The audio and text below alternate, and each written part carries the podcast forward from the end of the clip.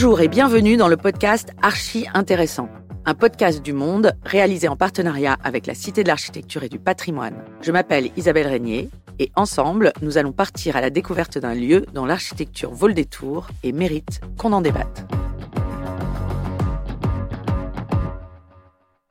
Pour cet épisode, direction le pays de Beach en Moselle, dans les profondes vallées du nord des Vosges c'est le berceau des grands artisans verriers. En 1704, à l'époque où la profession commençait à se sédentariser, une verrerie s'est installée à Meisenthal. Pendant plus de trois siècles, on y a travaillé le verre et le cristal. Et aujourd'hui, dans les semaines qui précèdent les fêtes de fin d'année, le lieu se transforme en un formidable marché de boules de Noël. En 1969, pourtant, l'usine avait fermé. Contrairement au modèle de Lalique ou Saint-Louis, celui de Meisenthal n'avait pas résisté à l'industrialisation de la production.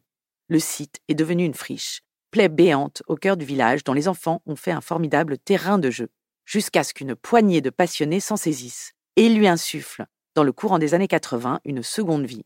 Un petit musée dédié à la mémoire de cette épopée industrielle a vu le jour, ainsi qu'une salle de concert.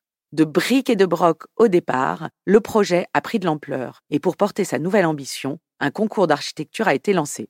Conçu par les Américains de l'agence Soil en collaboration avec les Français de Frix Architecture, le projet lauréat intègre la structure ancienne à un projet totalement nouveau. Comment articule-t-il les différentes activités? Pourra-t-il revitaliser ce village endormi?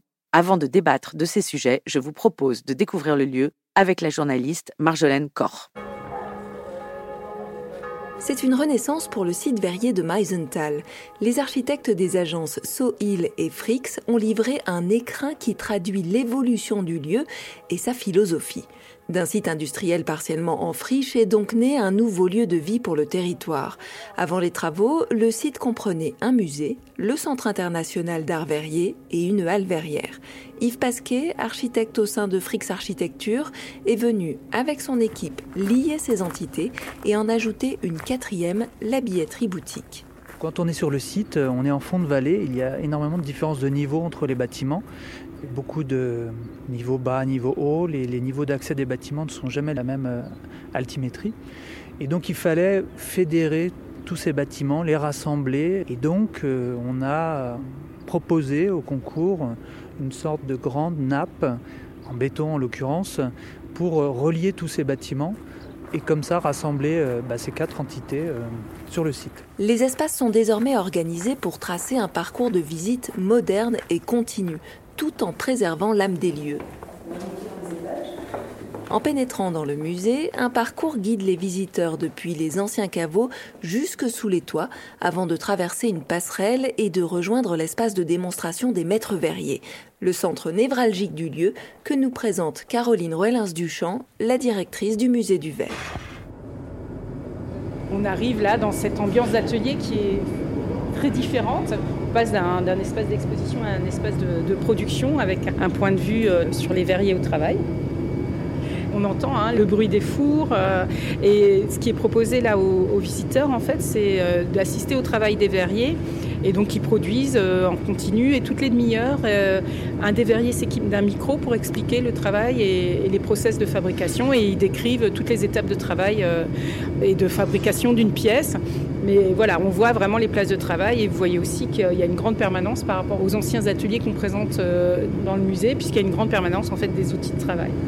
Et vous, vous avez eu un travail ici de mise en valeur du travail des verriers alors on est dans un espace euh, avec une grande trémie, un grand trou entre guillemets, avec une balustrade et on regarde en contrebas hein, juste le niveau euh, du dessous qui est le niveau où travaillent les, verriers. Donc là c'est vraiment un espace de travail. Hein à la fois c'est de la démonstration ponctuelle pour les visiteurs, mais il faut bien avoir en tête que Meisenthal, c'est un site de production avant tout. Hein. Euh, la température est élevée, aujourd'hui ça va encore, c'est tolérable, mais c'est très élevé euh, à d'autres périodes, et notamment en période estivale quand il fait 35 dehors, c'est euh, très dur à supporter. Donc nous, ce qu'on a fait, c'est qu'on a rouvert toutes les fenêtres, hein, des fenêtres qui étaient condamnées, donc pour pouvoir faire de la ventilation naturelle pour que la température puisse s'abaisser hein, et, améliorer le confort des verriers. Mais cette configuration globalement de mise en scène hein, euh, existait déjà quand nous on est arrivé. C'est tout simplement une bulle soufflée légèrement allongée qui est tranché au niveau de la verre. À l'origine, la verrerie de Meisenthal produisait de la gobeletterie, de la vaisselle de tous les jours. Mais aujourd'hui, les maîtres verriers produisent des pièces d'art, des vases, des éléments de décoration comme des bougeoirs et bien sûr les célèbres boules de Noël en verre. Jean-Marc Schilt est maître verrier depuis 2002. Il se rappelle des débuts lors de la reprise de l'activité et des conditions spartiates dans lesquelles travaillaient les souffleurs de verre. Mais déjà, on n'était que trois souffleurs à l'époque. Donc on avait un petit atelier qui est toujours là aujourd'hui, hein. ça reste l'atelier euh, de démonstration. On avait un, four de 180 kg de verre. Donc aujourd'hui on est 12 ou 13 permanents. On a trois fours, deux de 450 kg et un de 300. On a une belle salle de repos, on a une belle vue sur le site verrier. Tout ça, ça s'est modernisé avec la belle vague tout autour du site. Il y a beaucoup de curieux qui veulent voir ça, qui veulent voir la différence. Après, tout le monde trouve ça splendide. Au centre d'un village de 500 habitants, ils trouvent ça hallucinant. Après l'atelier de démonstration, nous poursuivons vers d'autres ateliers entièrement neufs, aménagés lors de la réfection du site. Ils se trouvent dans deux petites maisons toutes de béton jusqu'au toit que les architectes ont baptisées les faux jumeaux. Depuis notre entrée dans le centre d'art verrier, nous avons donc traversé trois bâtiments sans même nous en rendre compte, toujours dans cet esprit cher aux architectes de proposer un parcours homogène sur un site composé de plusieurs bâtiments dont les hauteurs sont variables. Selon les périodes de l'année et les expositions en cours, la visite peut s'arrêter là ou alors continuer en direction de la halle verrière dont la surface de plus de 3000 m2 est impressionnante. La halle verrière est une scène conventionnée d'intérêt national depuis 2019 car sur cet ancien site verrier, la culture a trouvé sa place à côté des fours de production de verre. C'est aussi ce qui fait l'originalité du site, comme le relève Yann Grinenberger, directeur du Centre national d'art verrier. Le génie des lieux, c'est qu'aujourd'hui, d'une activité industrielle euh, laborieuse est née une activité euh, culturelle, créative, euh, patrimoniale, avec des programmations de qualité, de haut vol mais surtout qui permettent à un public local, en plein milieu rural, euh, à milieu d'une sortie d'autoroute, d'avoir accès à des programmations de qualité et ne pas avoir à rougir par rapport aux grands centres urbains qui concentrent euh, mécaniquement euh, la plupart des prestations culturelles en France notamment. Et dans cette halle se trouve désormais la boîte noire où s'installent des enfants pour une séance de cinéma quand nous y sommes. Un espace que nous décrit Pascal Klein, directeur du CADAM, le collectif artistique de la halle de Meisenthal. Cette boîte noire, c'est une salle de spectacle qu'on voulait euh, modulable adaptée effectivement à toutes nos euh, esthétiques, c'est-à-dire art de la rue, cirque contemporain, musique actuelle aussi, beaucoup.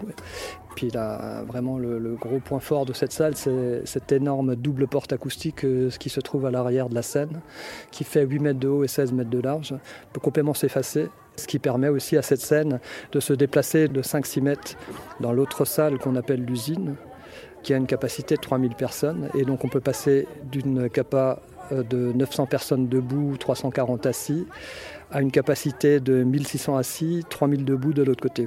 Et donc ça, c'est complètement euh, dingue. Il se trouve que le site est un peu au cœur de la commune et il fallait euh, des moyens euh, de réguler l'acoustique assez fort. Comme on est en plein centre du village, c'est vrai que c'est un peu compliqué les choses parce que déjà dans un village, il n'y a pas énormément de bruit à la base. Et donc rajouter une scène de musique actuelle qui, à un moment donné, programme des groupes de métal ou, ce type de concert nécessitait une isolation phonique euh, assez importante. Quoi. Tous ces gros murs, euh, tous ces équipements sur les côtés, enfin toutes ces isolations phoniques qui euh, étaient nécessaires pour complètement s'isoler en plein centre. Cette boîte noire est donc intégrée aux deux tiers au sein de la halle verrière dont le nom, l'usine, montre l'attachement des membres à la préservation de son histoire. L'usine, c'est tout simplement l'ancienne unité de production du site verrier, hein, donc, qui a fermé ses portes en 1969, hein, 24 décembre.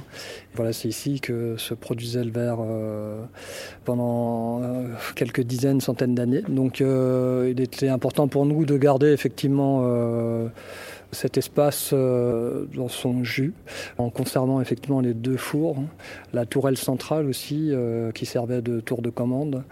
L'usine, c'est quelque chose qui convient parfaitement bien à ces briques rouges, à ce sol, à ces fours, euh, à ces vestiges qui ont été préservés. Et voilà, ça marche plutôt pas mal. Voici donc un lieu qui a permis à ce village de Meisenthal, 500 habitants, de devenir un pôle culturel attractif au départ pour les fameuses boules de Noël en verre, mais aujourd'hui aussi pour des expos, des spectacles et des concerts.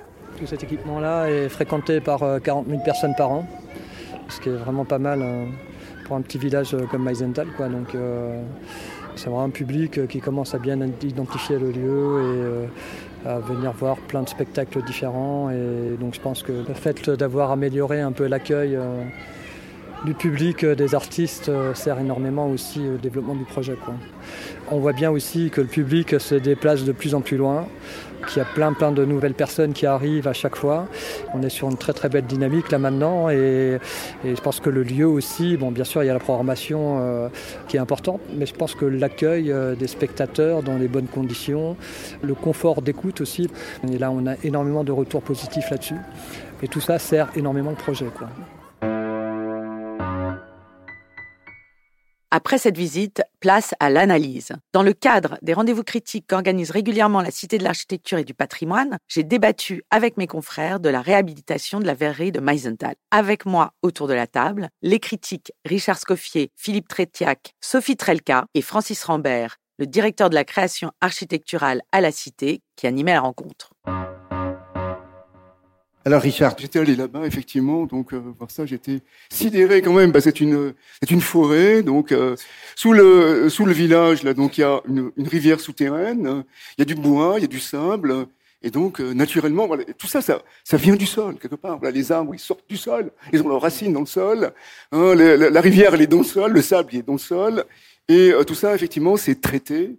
Hein, et ça, ça, donne donc ces, ces magnifiques, euh, effectivement, donc euh, travaux euh, en verre, hein, puisque à l'origine donc c'était une verrerie, on faisait des, je sais pas quoi, des bouteilles, et puis maintenant effectivement il y a plusieurs associations, il y a y a un, musée, il y a y a de, des gens qui font de, du verre artistique, et qui, refont, qui cherchent à faire revivre hein, justement donc euh, cet artisanat local. Et puis il y a une grande salle de concert qui attire les, les, les, les gens de, de, toute, la, de toute la région. Alors les projets, c'est vrai que Bon, il y avait trois projets. Il y avait le, projet de, de Soy Hill. Voilà, c'était un sol. Bon, vous allez en, vous allez en parler. Hein, c'était une sorte de, de, sol comme ça qui réunifie hein, les, les, les, les, bâtiments existants. Voilà, parce que les bâtiments sont complètement hétérogènes. Hein, bon, ça c'était leur idée. Et l'autre projet, donc, euh, c'était pas de réunifier les, bâtiments euh, avec un sol artificiel, parce que le sol est trop génial là-bas. Tout vient de là, quoi. C'était, de, de, réunifier les bâtiments par leur toiture. Donc, euh, parce que les toitures sont très bizarres. Vous voyez, il y a une, toiture qui, est un petit peu arrondie, la, toiture de la grande halle. Hein, et donc, ils, ils, avaient créé, hein, c'est, le projet de Ebelink et de Studio Lada, qui, qui ont perdu. Hein, ils avaient créé donc euh, des grandes toitures, et notamment un bâtiment avec une grande toiture qui, qui ressemblait un peu les, les forges à canon là de, de Ledoux, etc. Et c'était assez, assez sidérant. Et puis ensuite, donc il y avait le projet donc euh, qui était l'inverse des deux premiers, hein, de, de, comment il s'appelle, euh, Lynn. Hein, et lui, Lynn, effectivement, il avait fait un truc. Euh, un peu, un peu à la Canto Vassal, mais il avait, il avait vraiment regardé, il avait fait un truc à l'économie, il avait, il avait constaté effectivement que il y avait, disons, un, un hiatus entre les ambitions euh, des organisateurs et puis le budget. Et donc, il était revenu euh, complètement sur les, les, bâtiments. Il a fait tout un travail archéologique, etc. Mais quelque part, il s'était planté parce que c'est pas ce qu'on lui demandait. C'est lui qui mettait tous les bâtiments au centre? Non, non, pas du tout. Non, il avait, ah. il avait, il avait pas, il avait, il avait restauré les bâtiments. Il avait détruit les bâtiments qui pouvaient, qui pouvaient, qui pouvaient pas être euh, conservés. Et il avait restauré les bâtiments. Mais simplement, voilà, il n'y avait pas, il n'y avait pas une idée, il y avait pas une idée forte. Parce que pour ce type de projet, surtout quand c'est un projet délirant, parce que là, effectivement, euh, comment s'appelle Réactiver une verrerie, c'est délirant, quoi. Là, il paraît que toutes les études disaient, mais putain, vous n'allez jamais y arriver, c'est pas possible. Et donc, il fallait quand même un projet architectural. Enfin, c'était la volonté des organisateurs d'avoir effectivement un effet Bilbao, voilà. Et l'effet Bilbao, donc, il existe, sans doute, euh, sur le projet lauréat. Il existait, bien sûr, donc, euh, dans le projet de, de, Ebelink. Et puis, mais par contre, il n'existait pas dans le projet de, de Lynn. Donc voilà, donc il s'est fait, il s'est fait ramasser. Alors, Isabelle. Euh, bah c'est un projet euh, magnifique. C'est à la fois extrêmement fonctionnel et il y a quelque chose de très émouvant en fait dans ce projet. Bon, il y a la, il y a la, réussite vraiment euh, fonctionnelle qui est donc la circulation, la, cohérence du site rétablie par ce chemin qui fait le lien entre les bâtiments, par la passerelle qui le redouble au-dessus. Et puis il y a euh, l'organisation du site qui a été pensée pour fabriquer, pour offrir à la ville euh, ou pour rendre à la ville un espace public, une forme de place du village.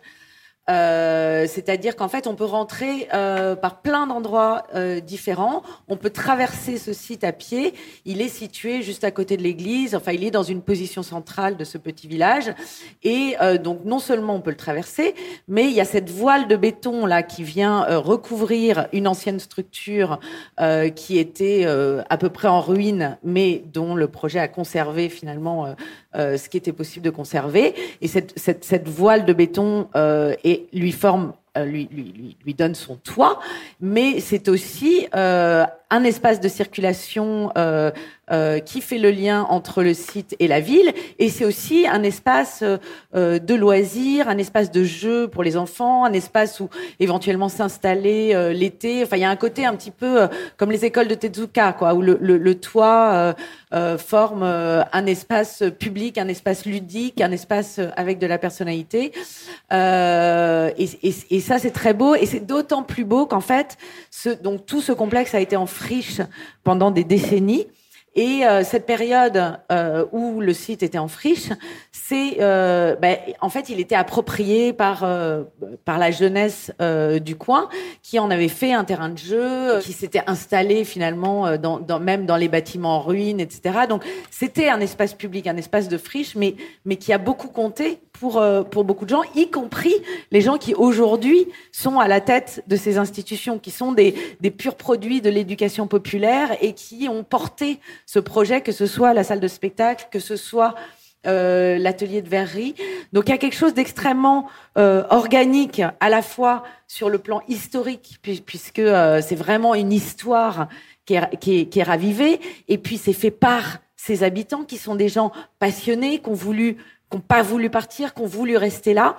Et l'architecture fait quelque chose de vraiment génial, je trouve, qui est de greffer euh, l'archaïque, l'historique euh, sur le contemporain qui tout d'un coup le fait fonctionner comme un truc euh, state of the art quoi. Et ça, ça vaut aussi bien donc euh, pour les ateliers que pour la, la salle de spectacle qui est installée dans cette ancienne halle où on faisait à l'époque euh, fondre le verre. Maintenant, ils ont gardé les, vieux fours en ruine, mais qui sont là comme des vraiment des, éléments archéologiques, euh, archéologie industrielle, qui sont là. Cette grande halle qui peut servir pour mettre soit des, des, des, des expos d'art contemporain, mais aussi euh, les plus grands concerts. Et elle est directement articulée avec une nouvelle petite salle de spectacle qui lui est greffée et avec laquelle elle communique par un système de, de, de, de scènes modulables comme ça et qui, euh, euh, qui peut s'ouvrir. Euh, donc il y a une espèce de, de, de, petite salle qui peut accueillir 340 personnes assises, si je me souviens bien, 900 debout, euh, voilà, qui est absolument parfaite sur le plan acoustique, hyper modulable de toutes les manières, euh, tout ce qu'il y a de plus euh, moderne et hyper technique. Et quand et quand il y a plus de gens, et eh ben le, le plateau il s'ouvre de l'autre côté. Et ça, cette communication directe, quoi, qui, qui se matérialise dans l'architecture entre l'ancien et le moderne, qu'on retrouve à tous les niveaux, parce qu'ils ont ils ont vraiment ils ont gardé tout ce qu'ils pouvaient. Il y a une vieille cheminée euh, qui est là et qui était qui, qui, qui, qui bah, qu'on aurait vraiment pu envisager de détruire puisque elle tenait elle, elle plus ruines. Elle était tordue. Et ben plutôt que de la détruire, ils lui ont mis une sorte de corset euh, de métal pour la faire tenir debout. Et donc elle, est toute penchée, mais elle tient et elle marche. Et puis ils ont euh, bon, il y a une structure qu'ils n'ont pas pu garder, mais du coup ils ont ils ont construit deux bâtiments euh, en béton avec des gabarits comme ça qui rappelaient les gabarits industriels et qui reprenaient d'ailleurs le gabarit de l'ancienne structure. Et pareil, ils ont tourné autour de la vieille cheminée. Et tout ça, c'est hyper beau et c'est d'autant plus beau euh, qu'on n'est pas juste dans on conserve un, patrimoine ancien, mais on le conserve pour réactiver des savoir-faire anciens, pour revitaliser. Enfin, tout fonctionne en fait de concert. Et d'ailleurs, la maîtrise d'ouvrage, c'est quand même, il y a quelque chose aussi de très beau là-dedans, puisque c'est c'est la salle de concert et l'atelier euh, de verre et le musée qui se sont mis ensemble en, se disant que euh, leur synergie allait permettre pas seulement de faire des économies, mais aussi de ramener plus de, de se dire qu'il devenait un complexe cohérent et que du coup euh, les gens viendraient à la fois pour acheter des boules de Noël, pour aller au musée et puis le soir ils iraient au concert.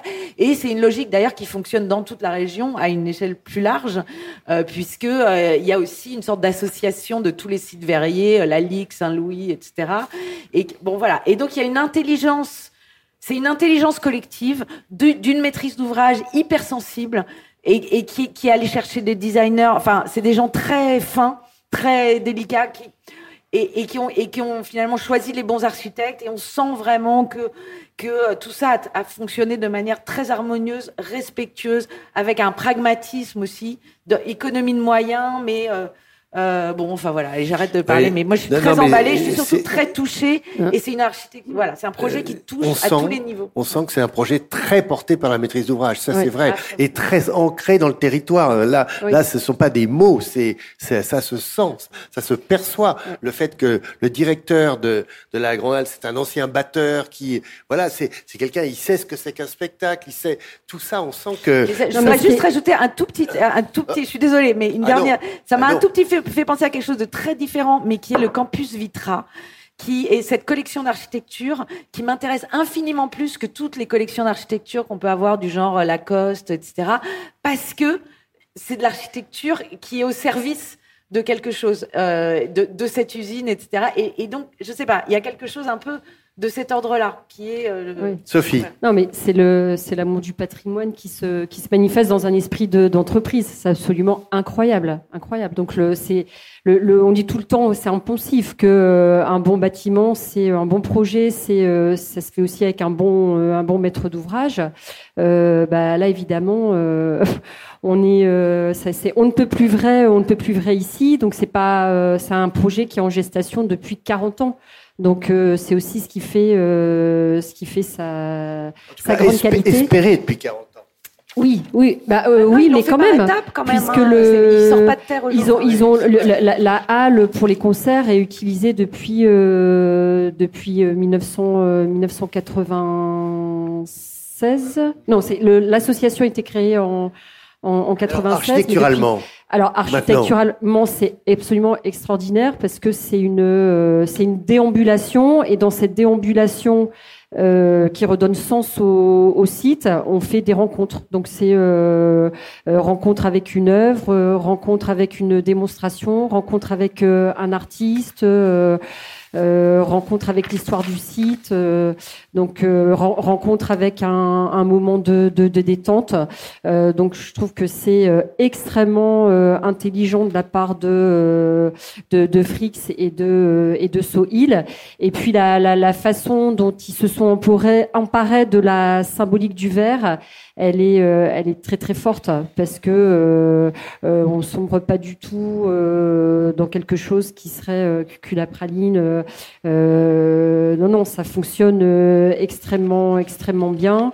Donc cette espèce de grande nappe de béton, elle, pour eux, elle est aussi, elle, elle, elle, rappelle aussi les, coulées de verre.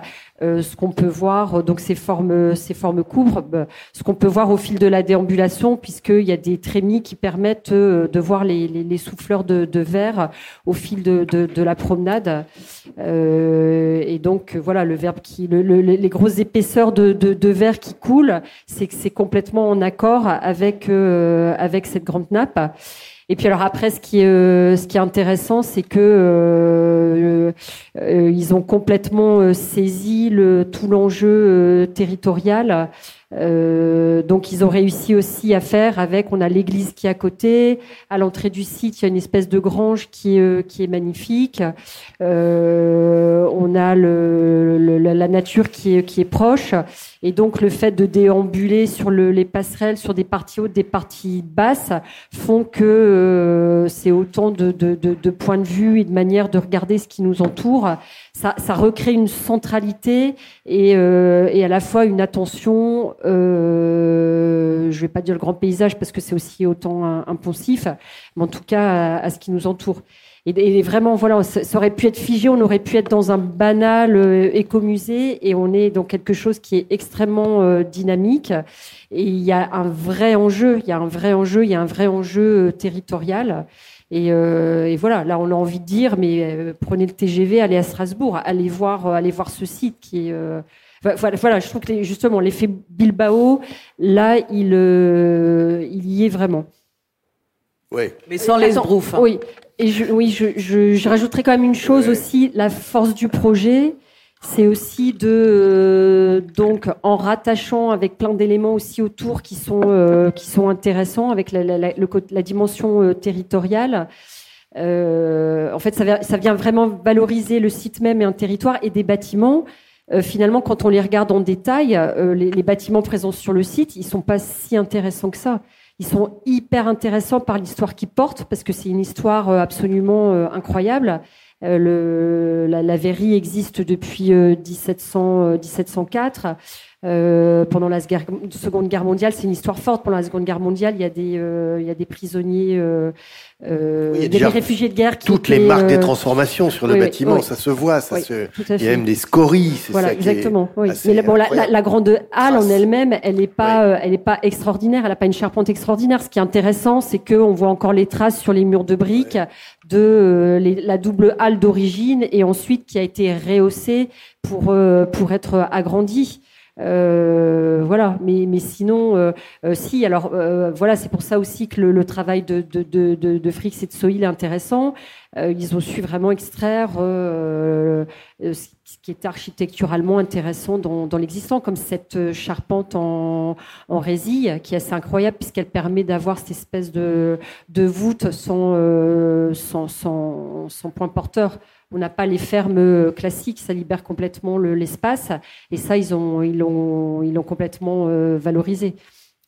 Philippe. Moi, j'ai pas grand-chose d'autre à ajouter. Je, suis, je partage absolument tout ce qui a été dit. Euh, euh, c'est un projet qui est né sous une bonne étoile, quoi, quand même, parce que le lieu est magnifique, euh, espèce de village comme ça, un peu perdu dans la dans la vallée, même dans la brume. Ouais, dans la brume. Des, on y fabrique des, des, des boules de Noël. Franchement, euh, c'est pas comme d'aller dans une station-service acheter des, bons de pneus, quoi. C'est beaucoup plus sympathique. Et puis il y a autre chose aussi, c'est qu'alors tu, tu l'avais dit, les, les, les gens sont capitaux dans cette histoire, quoi. Ils sont formidables, ils sont intelligents, ils sont humains, ils sont ils sont passionnés. Donc c'est quand même extraordinaire.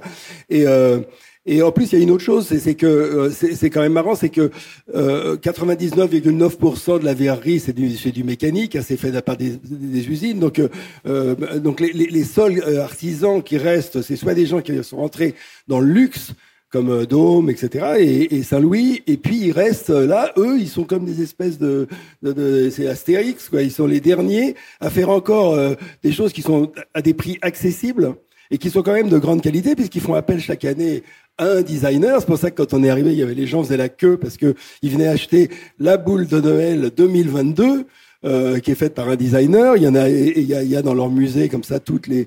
Et il faut dire une chose, c'est que ils sont, ils ont un grand talent, les gens qui sont sur place, pour présenter leurs choses, parce que euh, la, la, scénographie est réussie, le, la manière dont ils, ils, ils présentent la, la, boule de Noël de l'année, c'est magnifique. On dirait une installation de designers de très haut niveau. Ils sont donc ils sont vraiment, c'est des gens de, de grand talent, quoi, euh, humains et, et, et, artistiques. Donc c'est quand même. Et puis c'est vrai, euh, tu, tu, le rappelais, mais euh, les architectes, eux, ils ont ils ont saisi dans le verre comme métaphore la métaphore d'un matériau malléable, c'est-à-dire un matériau qui est dur quand il est achevé, mais qui est euh, mou et, et, quand on le chauffe, quoi. Parce que euh, euh, moi je le savais pas, peut-être que les gens le savent, mais moi je savais pas qu'autrefois les verreries, c'était les verriers, c'était des, des, nomades. Pas, en fait, ils allaient, ils, allaient là où il y avait du sable et, là où il y avait du bois. Puis quand il y avait plus de bois, bah fallait qu'ils aillent plus loin. Et quand on a commencé à faire des routes carrossables, etc., les, les verreries sont devenues, se sont sédentarisées. Et donc c'est toute l'histoire est belle, quoi et elle est intelligente. Moi, je crois qu'il faut dire qu'il faut inviter absolument les gens à aller voir ça, et notamment, il faut qu'ils aient la chance d'être conduits par Yann. Yann, c'est le directeur du centre. Euh, euh, voilà. Et, s'il y avait, et, et, là, il y a quelque chose parce qu'il il en parle tellement bien de cette histoire, euh, encore une fois, de territoire, de et de voir tous ces jeunes qui travaillent là, c'est quand même pas mal. Hein. Le, on sent que l'histoire marche, que c'est pas c'est pas du showbiz là qui a été organisé pour faire euh, éco-truc. Non, c'est là, c'était là depuis euh, trois siècles et ça continue. En plus, avec beaucoup de création. Tout ce qui est complètement. Et, c'est vrai, je trouve que Soil avec Freaks, ils ont fait ce lien. Et c'est pour ça que c'est côté souple, ils rajoutent au lien, euh, parce que le projet, il est complètement hybride, en fait. Hein. Qui pouvait penser que la musique et, l'artisanat allaient se retrouver là, au cœur, euh, un site verrier? Évidemment, dans la Roure, il y a des exemples à des plus grandes échelles de choses, mais là, là, c'est quelque chose qui, il y a quelque chose de touchant. Hein. Je crois qu'on on, peut le dire comme ça. En tout cas, ça nous a touchés. Vous l'avez tous compris. C'est la fin de cet épisode du podcast Archi Intéressant, produit par Le Monde en partenariat avec la Cité de l'Architecture et du Patrimoine. Retrouvez-moi pour d'autres visites sur lemonde.fr et toutes les plateformes d'écoute de podcast. À très bientôt.